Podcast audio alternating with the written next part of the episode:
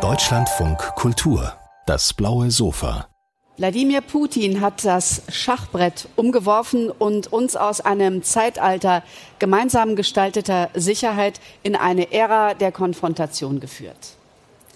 Damit müssen wir umgehen, aber wir können es auch, sagt Rüdiger von Fritsch in seinem neuen Buch Zeitenwende erschienen im Aufbauverlag. Herzlich willkommen auf dem blauen Sofa. Herzlichen Dank für die Einladung, Frau Schmidt.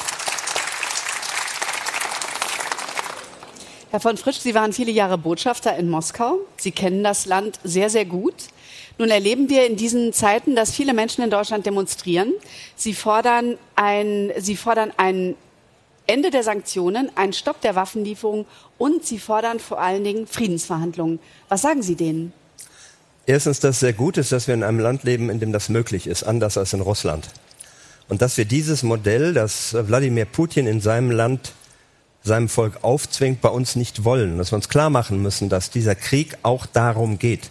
Denn er hat ja sehr deutlich gemacht, dass es ihm nicht nur darum geht, Land zu gewinnen der Ukraine. Er will die Ukraine insgesamt unterjochen und er wiederholt immer wieder, dass es ihm jenseits davon darum geht, die Friedensordnung zu unseren Lasten, zu seinen Gunsten zu ändern. Und wenn wir sagen Friedensverhandlungen, dann ist es natürlich der richtige Weg. Aber für Verhandlungen braucht es zwei Seiten. Und jemand, der seinen Krieg immer weiter eskaliert und der deutlich gemacht hat, dass er zu einem Gespräch ausschließlich zu seinen Okkupationsbedingungen und Unterwerfungsbedingungen bereit ist, der ist nicht bereit zum Gespräch. Und Aber wenn wir sagen Ende von Waffenlieferungen und Ende von Sanktionen, müssen wir uns fragen, ist das unsere Logik oder ist das seine Logik? Es ist nicht seine Logik. Wenn wir dem Bären über den Wassergraben ein Stück Fleisch hinwerfen, dann wird er sagen, leg eine Brücke rüber, da drüben liegt noch mehr Fleisch, das will ich auch. Das ist die Logik Wladimir Putins. Es geht ihm um viel mehr. Er würde das kassieren und weitermachen. Dass Weizen ausgeliefert werden konnte, wurde ausgerechnet in der Türkei ausgehandelt. Und ja. viele sagen ja, die Türkei schafft das, was viele hier nicht geschafft haben. Also meine Frage ist, weil eben für viele Leute das eine drängende Frage ist, haben wir, was Friedensverhandlungen angeht, alles ausgeschöpft?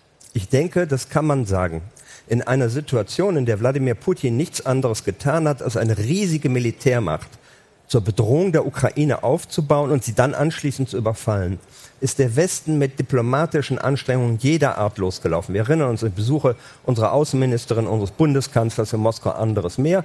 Und Russland hat keinerlei diplomatische Schritte unternommen, sondern lediglich gedroht und schließlich den Krieg begonnen. Und noch einmal zu Friedensverhandlungen bedarf es zwei. Und die Tatsache, dass alle, die die vermitteln könnten, wie zum Beispiel möglicherweise die Türkei, wie Israel, wie der Generalsekretär der Vereinten Nationen aus Moskau mit leeren Händen zurückkommen, zeigt ja, dass einer nicht zum Gespräch bereit ist. Und das gilt insbesondere für einen Partner, der möglicherweise in der Lage wäre, etwas zu bewegen. Und das ist China. Denn dieser Krieg ist nicht in Chinas Interesse. Ich habe, äh, der Applaus ist berechtigt. Ich habe am äh, Donnerstag ein Gespräch mit dem russischen Autor Dimitri Gluchowski hier auf dem blauen Sofa geführt, der sagt, dieser Krieg ist ausschließlich durch Russlands innenpolitische Schwäche zu verstehen. Unterstützen Sie diese Haltung? Es ist natürlich schwierig, einem äh, Bewohner jenes Landes zu widersprechen, der das Land noch viel tiefer und besser kennt. Aber ich denke, dass wir ganz entscheidend auf die Person des Alleinherrschers Wladimir Putin schauen müssen, der von niemand kontrolliert wird, von niemand mehr zuverlässig beraten wird und sich völlig verstiegen hat über die Jahre in eine besondere Sicht der Welt, in der er keine Rolle mehr spielen kann, weil er es nicht schafft, sein Land vorwärts zu bringen und der deswegen zurück will ins 19. Jahrhundert. Nicht die großen Mächte setzen sich zusammen und sagen den Kleinen, wo sie rechts und links von der Sofakante zu fallen haben, der immer stärker diesen groß-russisch-imperialistischen Reflex hat, dass er nicht die Sowjetunion, aber das alte russische Reich zumindest in seinem Kern zusammenführen will, weil er seine Geschichte nicht aufgearbeitet hat, weil er sich selber und seinem Land erzählt, wir sind nur Opfer gewesen und nicht sieht, was die Sowjetunion und Russland anderen angetan hat und der schließlich den, das Gedankengebäude eines KGB-Offiziers hat, in dem er ständig Verschwörung gegen sich sieht und in dem er sich nicht vorstellen kann, dass es wirklich einen Unmut in seinem Land gibt und gegen dass diese Verschwörung glaubt, sich wehren zu müssen. Sie haben China schon angesprochen. Das ist überhaupt nicht in Chinas Interesse. Russland hofft natürlich auf eine stärkere Anbindung an, an, China. Und Sie schreiben in Ihrem Buch, Russland ist isoliert auf internationaler Ebene und auf eine ungleiche Partnerschaft mit China angewiesen. Aber ist Russland tatsächlich so isoliert? Das würde mich interessieren. Also ja. die UNO-Abstimmung, klar, das ist das eine. Aber wir sehen, es gibt eine OPEC Plus, die hat Anfang des Monats die Abgabe von Öl gedrosselt. Das kam sehr Russland zugute. Es wurde international sehr kritisiert. Russland hat ein Netzwerk in Afrika. Russland hat gute äh, Verbindungen in den Nahen und Mittleren Osten. Ist Russland wirklich so isoliert, wie wir das hier sehen? Das Ergebnis dieses Krieges, und davon soll das nächste Buch handeln, das im kommenden Jahr herauskommt, die Welt nach Putins Krieg, wird nach meiner Auffassung sein, dass die internationale Ordnung sich in ihren wesentlichen Dynamiken und Vektoren nicht so sehr ändern wird. Der globale Süden wird versuchen, den Anschluss zu behalten. Wir müssen ihm dabei helfen, die Globalisierung neu gestalten. Der Westen steht zusammen mit der Aufgabe für Europa stärker außen- und sicherheitspolitisch selbst handlungsfähig zu sein. China wird versuchen, weiter aufzustreben. Aber ein Mann hat sein Land aus der Ordnung herausgenommen, schwächt es wirtschaftlich, politisch, führt es in Isolation und Autarkie. Und dass in der gegenwärtigen Situation natürlich manche in bestimmten Abhängigkeiten von Russland vorsichtig sind oder versuchen, ihren Nutzen zu haben, das ist selbstverständlich. Aber Russland ist längst zum Juniorpartner Chinas geworden. Vergleichen Sie die Größe der Volkswirtschaften. China ist nach der konsolidierten EU bald die zweitgrößte der Welt und die Volkswirtschaft von Russland ist kleiner als die Italiens. Da sehen Sie genau das Verhältnis. Das wird noch dramatischer werden. Und das ist eine der vielen Dinge, der Wladimir Putin mit diesem Krieg unfassbarerweise getan hat, sich selber, sein Land, seine Macht zu schwächen. Wie wird es weitergehen? Sie schreiben ja in Ihrem Post, den ich anfangs äh, zitiert habe, da sind Sie eigentlich recht zuversichtlich und sagen, wir müssen damit umgehen und wir können auch damit umgehen. Russland ist nicht so weit weg. Das ist ein relativ kleiner Kontinent Europa. Ja. Wie soll es eigentlich weitergehen? Es ist ganz wichtig zu versuchen, über diesen Konflikt heute auch schon hinauszuschauen, nicht nur auf den Konflikt. Den müssen wir bestehen, weil er um mehr geht als nur um die Ukraine. Es geht um das große Ganze, aber wir müssen einfach realisieren, so banal es klingt, aber manche blenden das aus, Russland wird nicht verschwinden. Wir leben auf dieser eurasischen Landmasse zusammen und wir haben jedes Interesse, eines Tages das fortzusetzen, was wir, wie ich finde, erfolgreich und richtigerweise getan haben, nämlich zu versuchen, mit der Sowjetunion seit den 70er Jahren im Dialog gemeinsam ein Zusammenleben in Sicherheit und zum Vorteil aller auf dieser Landmasse zu gestalten. Und das kann uns gelingen. Wladimir Putin hat uns in die Konfrontation geführt. Er hat den Dialog beendet. Ja, aber es gibt viele Dinge, die in Russlands Interesse bleiben, an denen wir eines Tages werden ansetzen können. Wir müssen aus Konfrontation geordnete Konfrontation machen. Wir müssen zu neuen Verabredungen über Sicherheit zumindest kommen, über Rüstungskontrolle, Abrüstung, anderes mehr. Und dann versuchen, über die großen Themen, die keiner von uns in eben auch Russland nicht alleine lösen kann, wieder ins Gespräch zu kommen. Klimawandel, Pandemien, Migration, Terrorismus und darauf hoffen, dass auch dieses Russland, das ich für grundsätzlich wandlungsfähig halte, eines Tages an einen Punkt kommt, wo wir noch darüber hinaus wirklich eine gedeihliche Zukunft dieses eurasischen Kontinents gestalten können. Russland gehört zu Europa. Wir haben ja, das ist ein Applaus wert. Sehe ich auch so. Russland gehört zu Europa. Aber wir haben gerade darüber gesprochen, dass Sie sagen, Friedensverhandlungen haben überhaupt keinen Sinn. Ich gebe das mal mit. Nein, nein, nein, nein, nein. Entschuldigen Sie. Okay. Natürlich haben Friedensverhandlungen Sinn. Die Diplomatie steht jederzeit bereit. Es gibt Vorschläge genug, aber einer will nicht mitmachen. Und zur Verhandlung gehören zwei Seiten. Ich kann lange einen Dialog vorschlagen, ich kann ihm auch noch Happen hinwerfen und sagen, wir beenden mal diese Sanktionen, wir hören mit jenen Waffenlieferungen auf. Das wird ihn doch nur ermutigen in der Politik, die er verfolgt. Er wird noch aggressiver gegen die Ukraine und möglicherweise eines Tages gegen andere vorgehen.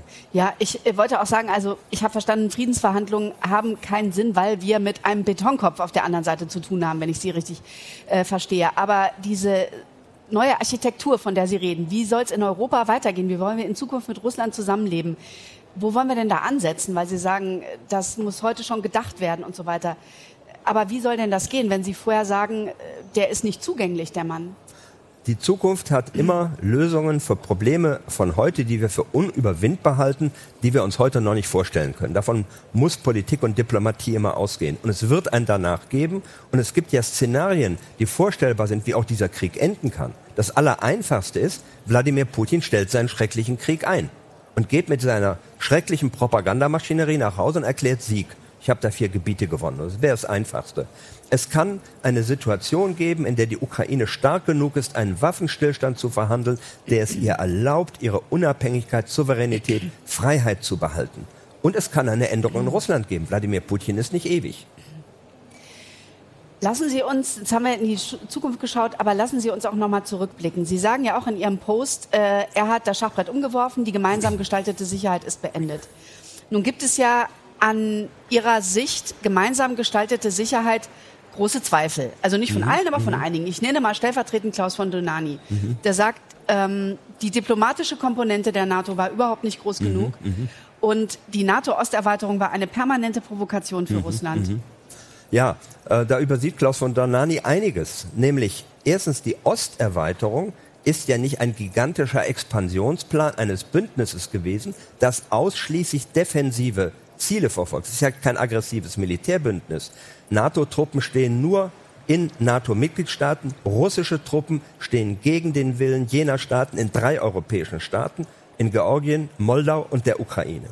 Und als wenn ich sage, es war keine Osterweiterung, jene Staaten Ostmitteleuropas, die der sowjetischen Herrschaft endlich entronnen waren, den Wunsch hatten, sich nach Westen zu bewegen, war die NATO durchaus umsichtig und hat, bevor die Erweiterung begonnen hat, zum ersten Mal in ihrer Geschichte mit einem einzelnen Land ein Bündnis geschlossen, die NATO-Russland-Grundakte, mit sehr genauen Verabredungen darüber, wie stellen wir uns an den Grenzen auf, Inspektionen, alles eingeschlossen und als die zweite Erweiterungsrunde der NATO abgeschlossen ist, 2004, steht der russische Präsident Wladimir Putin neben dem deutschen Bundeskanzler in Moskau in einer Pressekonferenz und sagt, die Erweiterung der NATO gefährdet nicht die Sicherheit der russischen Föderation. Die Geschichte hat er umgedreht, weil er heute was anderes erzählen will. Aber das ist die Realität. Und darüber hinaus ist es doch so gewesen, dass insbesondere auf deutsches Drängen hin der Westen immer wieder versucht hat, diese Besonderheit Russlands in Betracht zu ziehen, einzubeziehen. Wir haben die G7 zur G8 erweitert. Die Europäische Union hat unendlich Kooperations- und Unterstützungsprogramme ähm, unternommen. Deutschland hat bilateral sehr, sehr viel unternommen, während, das ist meine eigene Erfahrung gewesen, in nicht nur fünf Jahren als Botschafter in Moskau, sondern langen Jahren der Verhandlung mit russischen Partnern, die andere Seite, salopp gesagt, auf den Händen gesessen hat und immer gewartet hat, habt ihr noch einen Vorschlag, gefällt uns, gefällt uns nicht. Wenn er nicht gefällt, vertreten wir ihn. Aber konstruktive Vorschläge fallen mir nicht ein, die relevant gewesen wären, auch aus russischer Sicht, gemeinsam diese Sicherheit und diesen eurasischen Raum zu gestalten. Ihr Kernargument ist ja, auch in Ihrem Buch, die NATO ist defensiv. Das ist ja ein häufig zitierter Satz in Deutschland. Das ist ja nicht nur Ihre Haltung. Aber was defensiv und was aggressiv ist, das ist ja eine Frage der aktuellen Politik. Sowas kann sich ja schnell ändern. Und Sicherheitspolitik macht man ja nicht nur für eine Legislaturperiode, die macht man für 20, für 50, für 100 Jahre. Ist da das Argument, wir sind ja harmlos, wir sind ja die NATO, ist das nicht ein bisschen naiv? Es wäre naiv, wenn wir behaupten würden, die NATO ist harmlos. Sie ist wirklich nicht harmlos. Sie ist in der Lage, jene Abschreckung und Sicherheit zu gewähren, die wir brauchen. Und sie ist ein Bündnis von 31 Staaten die beschließen nicht morgen irgendeinen Angriffskrieg. Da haben sie 30 äh, sofort dagegen oder alle am Ende. Aber was wäre gewesen, Herr von Fritsch, wenn man Herangehensweise gehabt hätte, zu sagen, die Sicherheitsinteressen von Russland sind Sicherheitsinteressen, egal ob wir die berechtigt finden oder nicht, und die nehmen wir ernst. Hätte es den Krieg dann nicht gegeben? Aber genau das haben wir doch getan. Sie haben ja recht. Perzeption ist Wirklichkeit. Wenn Russland das so wahrnimmt, müssen wir damit umgehen. Und das ist genau der Grund gewesen, warum wir mit Russland jene Vereinbarung geschlossen haben, die NATO-Russland-Grundakte, an die wir uns jenseits des Ukraine-Krieges von 2014, in dem Russland sie massiv ver verletzt hat, bis jetzt gehalten hatten. Das heißt, wir haben, denke ich, versucht, alles zu unternehmen. Wir haben uns auch immer wieder erklärt und denken Sie an die Pressekonferenz von Bundeskanzler Scholz in Moskau wenige Tage vor Kriegsausbruch, wo er nochmal ausdrücklich wiederholt, dass es unabsehbar ist, dass die Ukraine jetzt NATO-Mitglied werden würde, wie Wladimir Putin behauptet hat. Und Wladimir Putin in der gleichen Pressekonferenz noch einmal so tut, als sei er weiter bereit, auf diplomatischem Wege den Konflikt zu lösen und neun Tage später marschiert er ein. Schauen wir noch mal in die Zukunft. Sie sprechen in Ihrem Buch von dem sogenannten äh, schwarzen Schwan. Ja, das ist ja. eine Person, die aus dem ungefähren überraschend kommt und vielleicht das Ruder an sich reißen könnte in Russland. Sie haben immer wieder den Vergleich mit dem polnischen Werftarbeiter Lech Wałęsa, der aufs Dach stieg und sagte mir nach und daraus wurde eine ganze Re Revolution, aber eine Bewegung. Ja. Ähm, nun sagt Herr Gluchowski, den ich ja am Donnerstag hier auf dem blauen Sofa hatte, mit dem habe ich auch über diesen schwarzen Schwan gesprochen, der sagt, er kann sich nicht vorstellen, dass es den gibt in Russland, weil die Leute nicht mehr vernetzt sind. Der Einzige, der vernetzt ist, ist Nawalny. Und den haben Sie eingebuchtet. Was meinen Sie? Lech Wałęsa war 1979 auch nicht versetzt. Er war ein Elektriker einer Werft und hat ein Jahr später eine Massengewerkschaft mit 12 Millionen Mitgliedern gehabt. Was passieren kann, oder sagen wir mal so rum, die Tatsache, dass dieses unerwartete Ereignis eintreten könnte, fürchtet Wladimir Putin offensichtlich sehr. Sonst wäre er nicht so ungeheuer repressiv gegen jede abweichende Regung. Und was passieren kann, ist, dass aus irgendeinem Moment sich eine Entwicklung bahnt. Nehmen wir das Beispiel der aktuellen Ereignisse im Iran. Im Iran wird seit Jahren gefoltert, gemordet. Der Tod einer jungen Frau löst diese massenweisen Proteste aus, weil es noch viele andere Phänomene gibt, die die Menschen stören. Und an einem bestimmten Punkt sagen sie, es reicht. Arabischer Frühling, Orangenrevolution in der Ukraine, Rosenrevolution Georgien, andere mehr. Das fürchtet er und dass das passieren kann, ist historisch betrachtet nicht unwahrscheinlich. Auch wenn ich selber sagen muss, dass ich unmittelbar jetzt in, Mo in Russland eine solche Entwicklung nicht sehe. Wir haben ja gesehen, dass die Menschen jetzt massenweise protestiert haben, dass junge Männer zu Hunderttausenden das Land verlassen haben. Das ist kein Protest gegen den Krieg. Das ist ein Protest dagegen, dass sie selber betroffen waren. Und da hat Wladimir Putin im Übrigen etwas sehr Gefährliches gemacht. Er hat den ungeschriebenen Gesellschaftsvertrag Russlands gebrochen, der da lautet, wir hier oben herrschen, ihr da unten mischt euch nicht ein, dafür versorgen wir euch irgendwie und lassen euch im Übrigen in Ruhe. Und das tut Wladimir Putin nicht. Man sieht, wie miserabel dieser Konflikt für ihn verläuft, wie er sich verkalkuliert hat, wie er sich in Urteilen über die Wirklichkeit getäuscht hat, dass er so weit gehen muss, jetzt den Leuten doch etwas abzuverlangen, was sie nicht wollen. Und das sind letztlich möglicherweise durchaus Ansatzpunkte. Mhm. Herr von Fritsch, Sie schreiben schon an einem neuen Buch. Es geht um die Zukunft nach dem Krieg. Wir sind sehr gespannt. Schönen Dank für das interessante Gespräch. Rüdiger von Fritsch, Zeitenwende, erschienen im Aufbauverlag. Herzlichen Dank für Ihren Besuch auf dem blauen Sofa. Herzlichen Dank, Frau Schmidt. Danke sehr. Vielen Dank. Danke sehr.